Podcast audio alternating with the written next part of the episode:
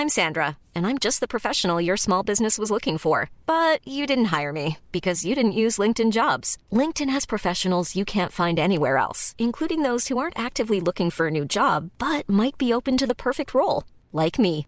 In a given month, over 70% of LinkedIn users don't visit other leading job sites. So if you're not looking on LinkedIn, you'll miss out on great candidates like Sandra. Start hiring professionals like a professional. Post your free job on linkedin.com/people today.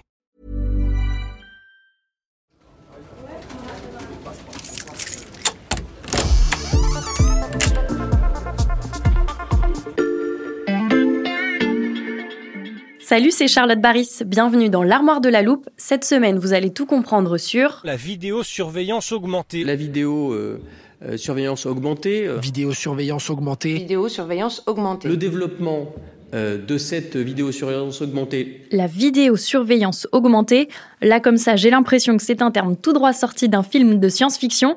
Alors, pour comprendre ce que c'est, j'accueille Maxime Recoquillé, spécialiste de la tech à l'Express. Salut Maxime. Salut Charlotte. Vidéosurveillance, j'imagine que tu vas nous parler de caméras de sécurité, mais pourquoi augmenter? Alors la vidéosurveillance augmentée, on peut aussi l'appeler algorithmique, elle est parfois aussi euh, appelée intelligente, en fait elle a plusieurs noms, il y a une petite bataille euh, sémantique, mais euh, on peut le résumer en fait en une nouvelle génération de caméras de surveillance avec l'ajout d'une couche d'intelligence artificielle dont on parle beaucoup en ce moment, Mhm. puisqu'en fait elles peuvent capter grâce à cette technologie des nouvelles choses. En gros, ces logiciels ils peuvent analyser automatiquement et en temps réel des images captées par les caméras qui sont placées dans l'espace public, mais cette fois par exemple pour détecter des comportements qui seraient anormaux. Ces comportements anormaux, ça pourrait être quoi par exemple? Ça pourrait être pas mal de choses, euh, des intrusions dans des bâtiments publics, quelqu'un qui euh, sort euh, une arme, des colis qui sont abandonnés ou des bagages. Euh, ça peut être aussi des infractions au code de la route. En fait, Mhm. les possibilités elles sont quasiment infinies.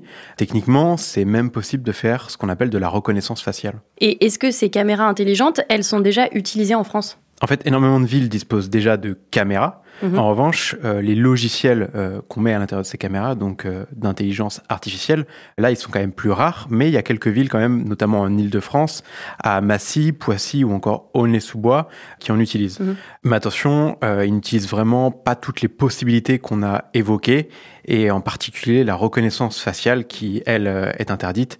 En fait, pour l'heure, ces logiciels, ils servent surtout pour aider la police municipale à détecter des petites infractions routières ou des problèmes de stationnement. Mais donc Maxime, ça veut dire que cette vidéosurveillance augmentée, c'est légal C'est un peu plus compliqué que ça. Il y a un flou juridique autour de la vidéosurveillance augmentée en France. Et donc, euh, à défaut de cadre légal, ces logiciels ont cours dans, dans plusieurs villes. En plus de ça, on peut mentionner en fait des entreprises qui investissent déjà ce marché. Mhm. Je pense notamment à 22, mais il y a aussi, euh, par exemple, Wintix qui propose ce genre de, de logiciel en France. Donc, euh, il y a tout ce marché qui se développe et qui est même amené à progresser en France d'ici les années à venir. Et pourquoi? Parce qu'il y a un enjeu sécuritaire important, les Jeux Olympiques de 2024 à Paris. Euh, le gouvernement s'est donc posé la question de comment gérer euh, l'importante sécurité de cet événement. Et cela aboutit en fait à une loi euh, pour encadrer l'organisation des Jeux Olympiques. Et à l'intérieur de cette loi, il y a un article, c'est l'article 7, qui autorise donc à titre expérimental l'utilisation de cette vidéosurveillance augmentée. Et ça, eh bien, ça a provoqué une importante levée de bouclier. Parce qu'avec ces possibilités infinies, la vidéosurveillance augmentée inquiète forcément. Oui, alors d'abord de nombreux élus, euh, notamment à gauche, et puis euh, des associations aussi. On peut citer la Quadrature du Net, qui voit la vidéosurveillance augmentée, ou parfois résumée en VSA, comme une menace pour nos libertés. Leur grande crainte, l'exemple souvent cité, c'est un peu le, le modèle chinois. Mhm. Plus largement, la vidéosurveillance, elle suscite euh, des débats autour euh, de son caractère anxiogène Mhm. et parfois même euh, inefficace. On ne sait pas vraiment en fait si ça marche pour limiter la criminalité ou si, euh, par exemple, elle ne fait que la déplacer. Mhm.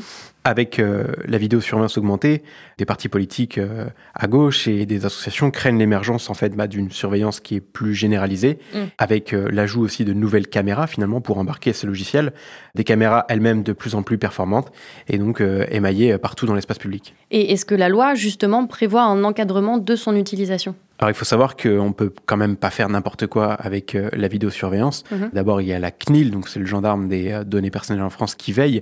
Il y a aussi le RGPD au niveau européen. Donc euh, là encore il y a un droit en fait sur nos données et ce qu'on peut collecter notamment. Et ensuite avec cette loi, la VSA, elle sera autorisée qu'à titre expérimental et sur une période de temps bien définie. En plus, il n'y aura pas de reconnaissance faciale.